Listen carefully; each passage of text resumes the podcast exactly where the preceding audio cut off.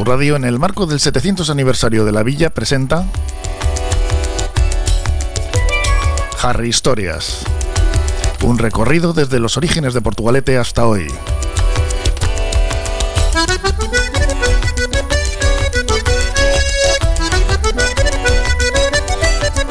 Con Carmelo Gutiérrez Ortiz de Mendíbil.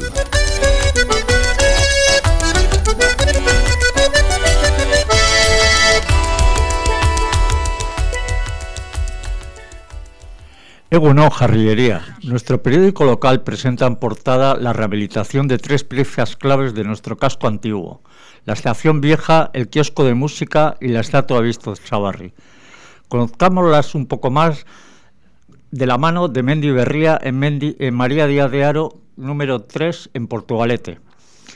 La mayor actuación será en la estación gracias a una aportación de 250.000 euros del Ministerio de Turismo el kiosco sufrirá una rehabilitación integral con un presupuesto de 85.000 euros. Y al lado, la estatua de Chavarri contará con 50.000 euros para solucionar problemas de grietas y fisuras. Vamos a ir contando cosas. Empecemos con la estación. En 1881, el Ministerio de Fomento efectuó la concesión para la construcción de una línea férrea entre Bilbao y Portugalete, cuyo ayuntamiento libró una importante cantidad de dinero para ser final de trayecto. El primer tramo, Bilbao Desierto, se inauguró el 19 de marzo del, 1888 y poco después, el 24 de septiembre, llega a nuestra villa. Mientras tanto, en terrenos ganados a la ría se construye la estación, que entra en servicio el 25 de mayo del 90.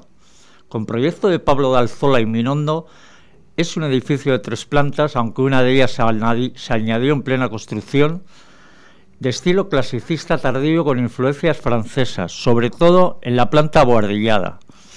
Presenta una planta rectangular apaisada con cubierta a cuatro aguas y una fuerte simetría.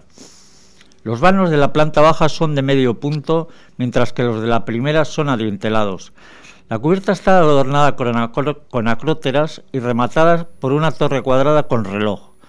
El servicio llegó a contar con 18 locomotoras de vapor fabricadas en Gran Bretaña, de las cuales 14 llevaban los nombres de los pueblos del recorrido.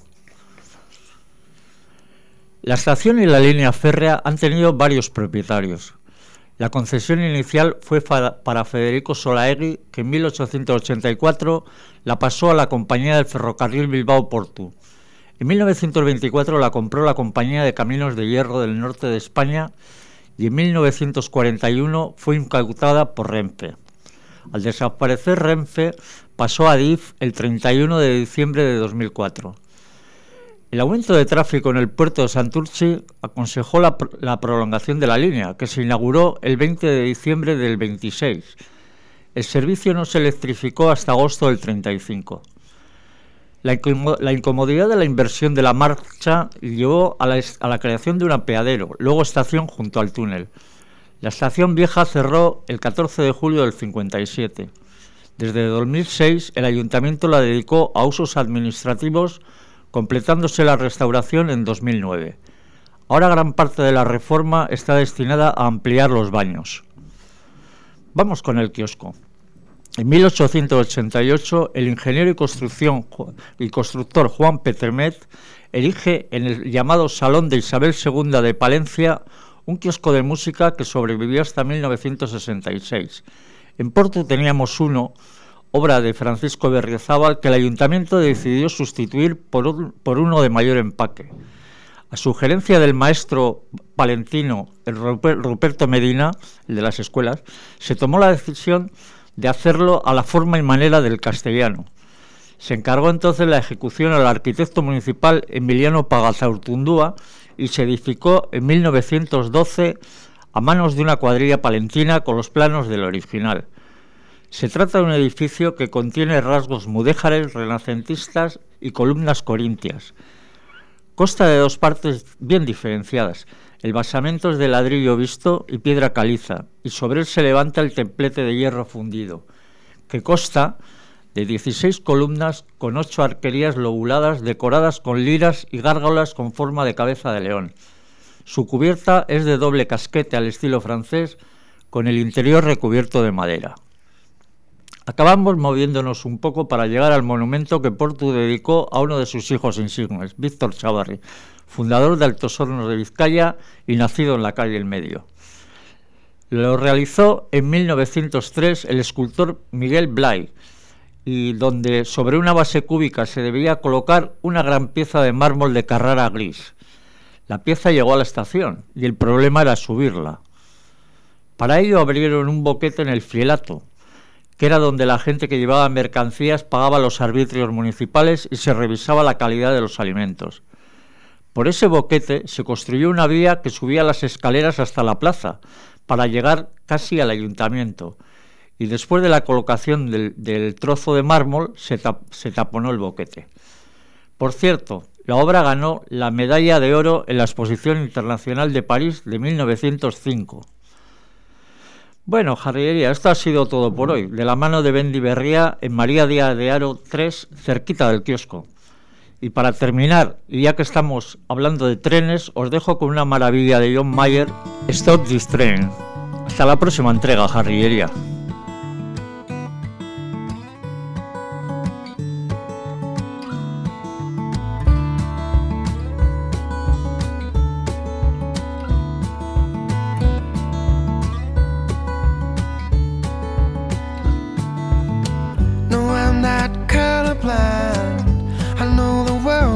Black and white.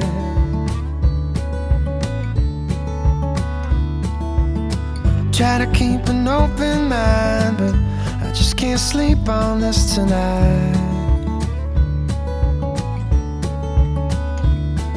Stop this train.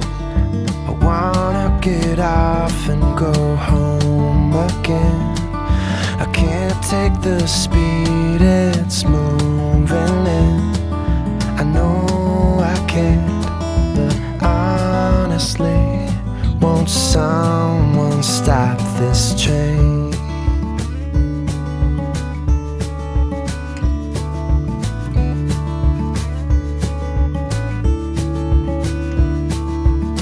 Don't know how else to say it. Don't wanna see my parents go.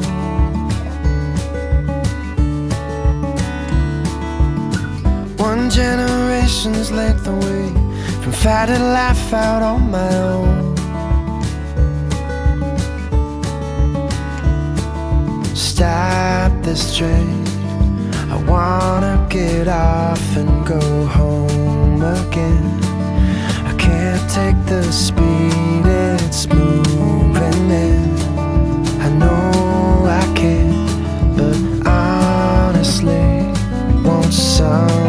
Stop this train.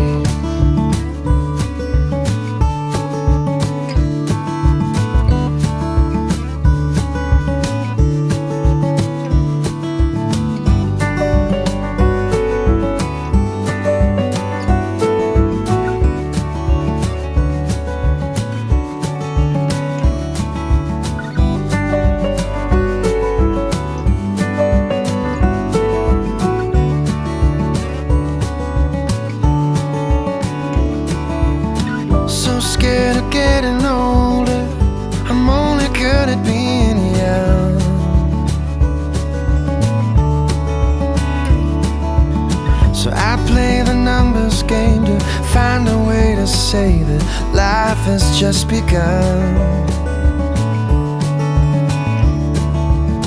Had a talk with my old man, said, Help me understand. He said, Turn 68,